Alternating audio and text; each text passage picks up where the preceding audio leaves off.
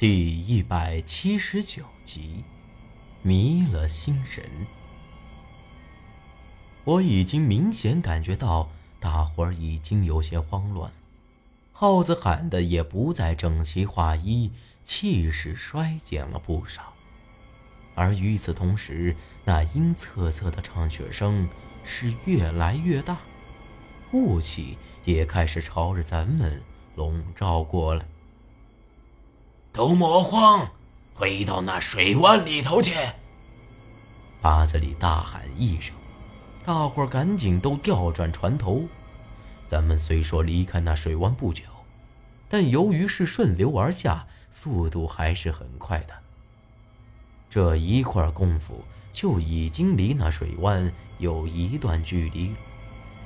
就在咱们都准备退回去的时候，却发现这雾气。弥漫的速度更快了，一眨眼的功夫，就已经彻底把咱们给罩住了，哪里还能看得清路呢？这咋回事？船咋个不敌使唤了？人群已经开始乱了，有人在喊。这一看才发现，大伙的船就像是被什么东西给控制住了一样。开始原地打转，进也进不得，退也退不成。八子里眉头一皱，赶紧将插在船上的竹竿放了下来，咬破了自己的中指，在那灯笼上抹了一道血杠子之后，又重新竖了起来。还别说，被他这么一弄，刚才还扑棱棱闪动的火苗子。一下子就正常了。虽然那灯笼依旧是晃晃荡荡的，可那火苗子却一点都没在晃动。打起精神，耗子莫停。八子里这嘶哑浑厚的声音虽然不好听，却十分得劲儿，连那诡异的唱曲声都给压下去不小。不过这会儿，咱们已经完全被大雾给裹了起来，还闻到了一股子刺鼻的腐臭味儿，那是尸体腐烂的味道，搞得是只想吐啊。然而，就在这时，我已经明显感觉到这声音就在咱们身边了，而慢慢的，这大雾里头开始出现一些。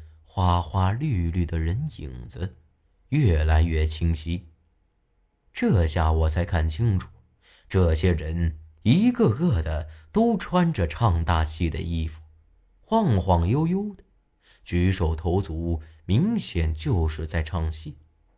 只是这些女人，我却是一个都没曾见过，但模子长得都俊俏的很。那挽手扭腰的动作更是妩媚至极，最让人受不了的就是那眼睛，都像是能勾魂似的，让人不由自主的觉得心神荡漾。还想不想活了？正看得得劲儿，萧然忽然厉声说了一句。他这话刚一说完，我的脑子一下子就清醒过来。不过，再看一四周，这哪里还是模子俊俏的女人呢？在咱们周围的只有白蒙蒙的大雾，里头什么也没有。但那唱曲的声音依旧是明朗的很。可大伙这会儿都像是着了魔一样，一个个笑呵呵的，嘴里虽然还在喊着“峡江号子”，只不过早已经没了气势。也都乱七八糟的，快想法子呀！我着急着冲着八子里喊了一声。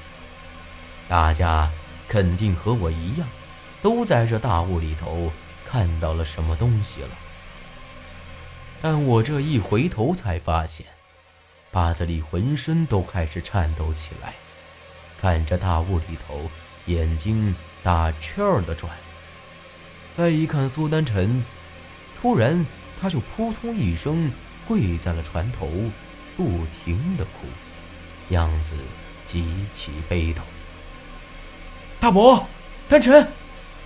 我使劲扯了扯他们两个，可他们居然一点反应都没有，就像是完全听不到我说的话一样。而这会儿，大伙儿也都像是喝醉了一样，眼皮耷拉着，似笑非笑的晃荡着，哪里还管什么峡江耗子？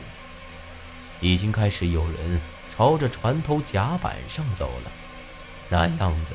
明显就是打算走到江里头去。我心里头清楚的很，肯定是这诡异的唱曲声在搞鬼。他们一个个的都像是被迷了心智一样。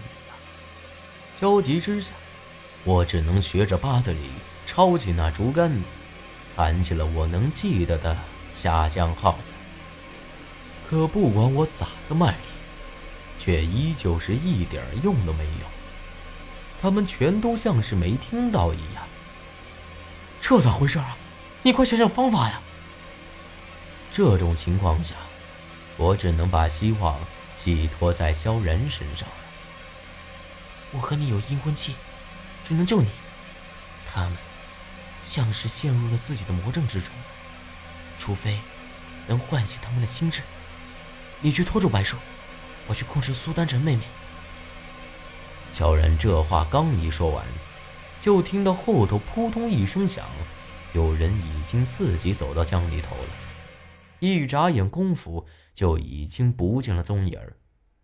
紧接着，就像是下饺子似的，扑通扑通，接连好几个人都自个儿走到了江里头。照这么下去。不出一会儿的功夫，大伙儿都得死，可我却啥也做不了，只能干着急了。好在是萧然上了苏丹臣的身，虽然没法子唤醒他，倒也不至于让他自己投江去，而我也没别的法子，只能用绳子把八子里给捆了起来。啪嗒一声，我刚将八子里。放倒在船上，那奇怪的牌子就掉了出来。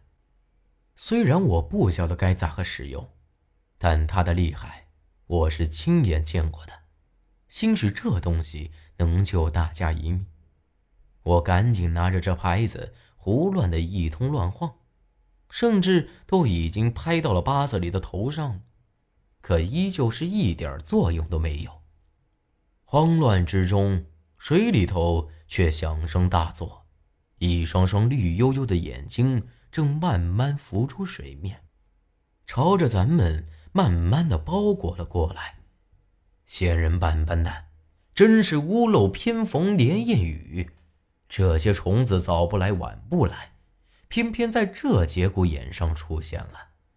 就凭我和萧然，哪里能应付得了呢？而这一会儿。我又看到那大雾里头出现了一顶红色的轿子。不过，这回更诡异了，并没有人抬着，而是像是直接从水上飘过来一样。随着那轿子越来越近，我却发现那里头坐着一个人，翘着二郎腿，正是那个狗屁的河神使者。这回是我第一次。正儿八经的彻底看清这人的样貌，和当初六婶说的一模一样。身穿黑袍，身长不足两尺，一双眼泡子白森森的，只剩下中间黄豆大小的一个黑点儿。乍一看，那眼泡子就像是随时会掉出来一样。脸上长满鱼鳞，那双搭在腿上的手。也十分怪异，五个指头几乎都是一样长，那食指正在悠然自得的慢慢敲着。白长青，咱们又见面了。在离我只有两丈来远的地方，轿子停了下，这人扯着嘶哑的嗓子冲我一笑，那些虫子也都将咱们。给彻底围了起来。只要他一声令下，只怕咱们这里所有的人都会被吃的骨头都不剩了。